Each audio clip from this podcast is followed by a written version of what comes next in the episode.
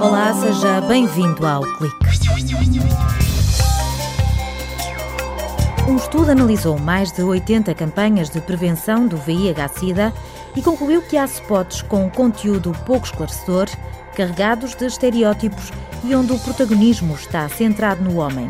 A tese de doutoramento da enfermeira Ana Frias critica o facto de algumas campanhas apresentarem uma visão distorcida da realidade. Vem aí a moda das tatuagens de RFID. Na rubrica de gadgets, Nuno Borges de Carvalho fala sobre a possibilidade de desenhar no corpo informação digital que poderá ser lida remotamente.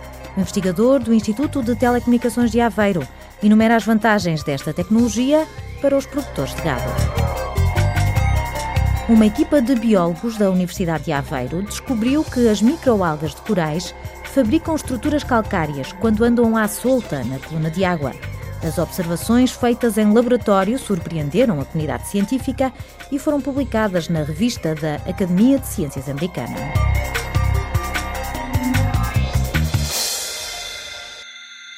É um dos mais graves problemas de saúde pública. As estimativas indicam que há cerca de 35 milhões de pessoas infectadas com o VIH-Sida no mundo, mas metade não sabe que é portadora do vírus. Sensibilização rima com prevenção e por isso as campanhas, na web, nos média ou em cartazes, procuram alertar para os riscos. Ana Frias analisou o discurso de 82 spots publicitários de Portugal, Brasil, Angola e Moçambique, olhando em detalhe para as questões da sexualidade e de género. Que encenações uh, sexuais e de género estão presentes? Onde é que decorre a campanha, por exemplo? Onde é que as personagens se movimentam? Se é nos espaços públicos? Se nos espaços privados? Quais são esses espaços privados? Por exemplo, a sala uh, ou o quarto? Uh, que tipo de relações é que se estabelecem entre as personagens? Por exemplo, uhum. relações sexuais, estáveis, ocasionais? A investigadora da Universidade de Aveiro concluiu que nestas campanhas sobressai o domínio do homem.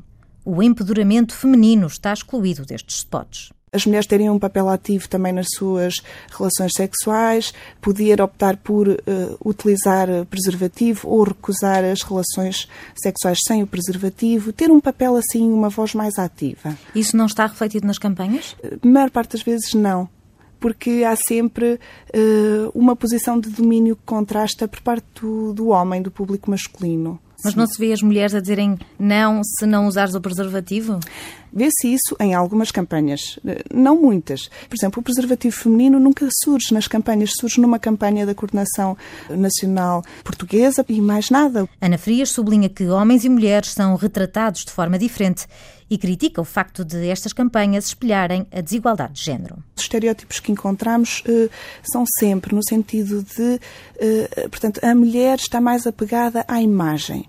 Uh, o homem à posição de domínio, de controle, a virilidade. Pronto. A, a mulher procura seduzir, o homem procura que o conquistem. Uh, são estereótipos uh, tradicionais que colocam o homem num patamar e a mulher no outro. É um discurso como que natural, eh, mas não deveria ser. Durante o doutoramento em Didática e Formação da Universidade de Aveiro, Ana Frias foi confrontada com campanhas que apresentam uma visão redutora da realidade. Mulheres que fazem sexo com mulheres, isso não surge. Parece que esse público uh, está completamente posto de lado.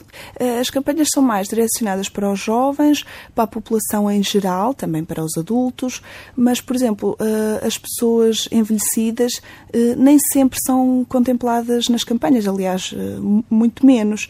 Parece que as pessoas que têm visibilidade mediática nestas campanhas, que agora estão a surgir menos em Portugal, são sempre corpos normais, é uma norma estética, não é? Há, há corpos envelhecidos e, e, e deficiência física não surge, não sei porquê. Parece que essas pessoas não têm direito à sexualidade. Neste trabalho, o investigador encontrou campanhas pouco esclarecedoras, que se limitam a reproduzir estereótipos. Algumas transmitem até mensagens erradas. Por isso, defende que é preciso investir numa educação para a sexualidade.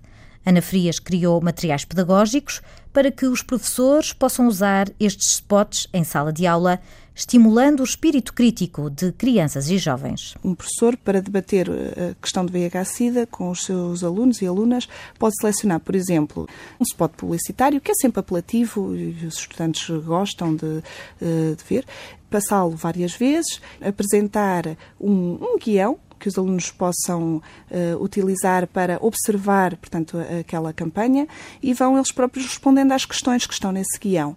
E, no fundo, isso vai promover o debate em termos das questões de sexualidade e de género, dos valores, das mensagens sobre o VIH-Sida, o que é que esta campanha poderia dizer mais a esse respeito, uh, que outra história é que ela poderia contar. A investigadora recomenda que em futuras campanhas o discurso seja mais claro e incisivo e que se dê mais protagonismo à mulher e à igualdade de género. Na rubrica de gadgets, Nuno Borges de Carvalho, investigador no Instituto de Telecomunicações de Aveiro, apresenta a tatuagem eletrónica. Abrir portas e controlar o gado são algumas das aplicações desta tecnologia desenhada na pele. Boa tarde. Uh, hoje vamos falar na possibilidade de utilizar tatuagens no nosso corpo, como já se usa desde há muitos anos, eh, mas tatuagem eh, com eletrónica, tatuagem que permite eh, colocar e desenhar no meu corpo informação digital que pode ser lida remotamente. E portanto, o meu corpo passa a ser, digamos, como um sistema de identificação por rádio ou sem fios que permite, por exemplo, uh, abrir portas uh, apontando essa tatuagem a um dispositivo de leitura ou uh, com aplicações muito mais, digamos, interessantes, como de fazer tatuagens em animais. Essas tatuagens em animais, por exemplo, permitem, da mesma forma que já se utiliza neste momento RFIDs que são injetados em, em cães para fazermos uma identificação desse, desse animal, permitiria, por exemplo, num rebanho ou numa manada, conseguir uh, fazer a identificação de cada um univocamente uh, e de forma digital e remotamente através uh, de ondas de radiofrequência. Ora, isto permitiria, por exemplo, gerir muitíssimo melhor os meus animais, onde é que eles estão, como é que estão, o que é que comem e dessa forma otimizar os recursos e, e maximizar os ganhos na produção desse tipo de animais.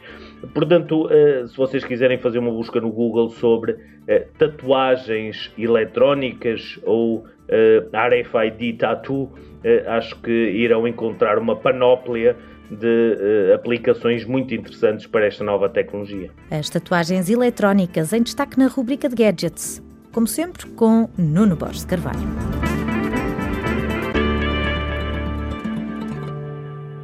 Os apaixonados pelo mergulho elogiam a beleza, mas para os biólogos, os corais não são sinónimo de férias paradisíacas, são trabalho.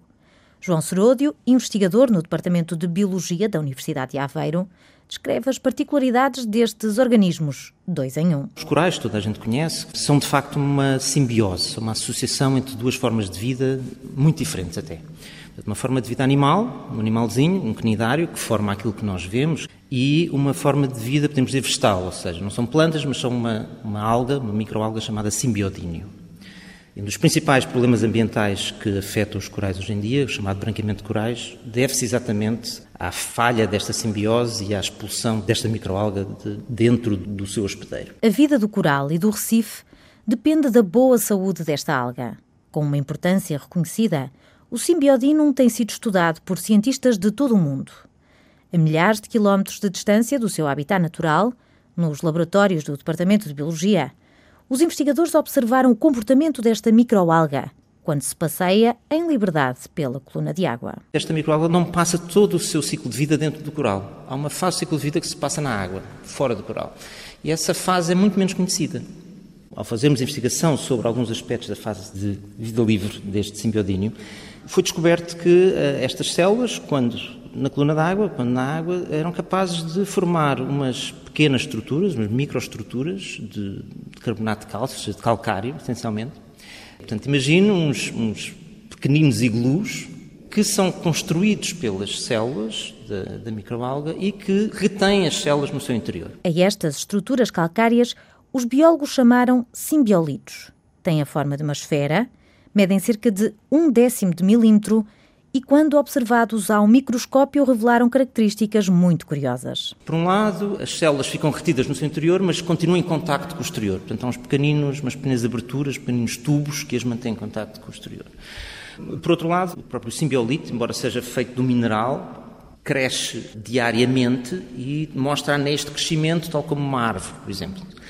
E depois, eh, se houver condições favoráveis no ambiente, etc., as células podem sair dentro desta estrutura e retomar a sua vida na coluna d'água. João Seródio sublinha que estas estruturas calcárias funcionam como uma espécie de armazém de células e alerta ainda para a ameaça das alterações climáticas. Por um lado, estes simbolitos parecem representar uma forma de, de proteção, uma espécie de casa de abrigo para as células quando estão fora do coral.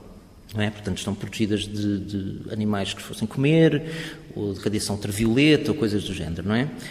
Uh, e, portanto, podem constituir uma espécie de reserva de células, pode mais tarde ser uh, usada, digamos, para inocular novamente os corais e até ajudar a recuperar de eventos do tal branqueamento, eventos uh, estressantes mais, mais graves, não é?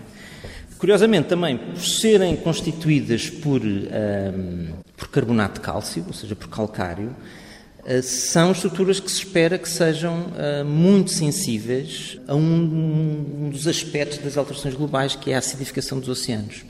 O efeito que tem é dissolver as estruturas feitas de calcário, como, uh, por exemplo, conchas de animais, etc. E, portanto, estas estruturas acabaram de ser descobertas e já se percebe que podem estar a ser ameaçadas. Apesar de toda a investigação sobre corais, até agora estas estruturas calcárias tinham passado despercebidas à comunidade científica. A descoberta foi publicada na PNAS, a revista da Academia de Ciências Americana. É um daqueles processos que mistura alguma sorte com alguma capacidade de reconhecer o valor do, do achado, não é? Isto foi descoberto no contexto de investigação feita para testar outras hipóteses, não é? Grande parte do mérito não se deve a mim, mas a um investigador em pós-doc que estava no nosso laboratório, o Jörg Fromlet, que de facto foi o primeiro a reconhecer estas coisas e a perceber o seu potencial impacto, o que levou depois à formação de uma equipa multidisciplinar que levou à publicação deste artigo.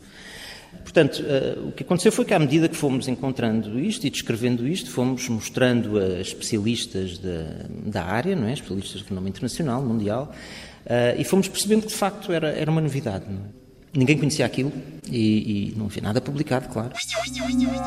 Os biólogos do Centro de Estudos do Ambiente e do Mar acreditam que o que viram no laboratório é um espelho do que se passa na natureza. Esperam agora por uma oportunidade para mergulhar nestas zonas de Recife à procura destas estruturas minúsculas. Ponto final no clique. Conto consigo na próxima semana. Até lá.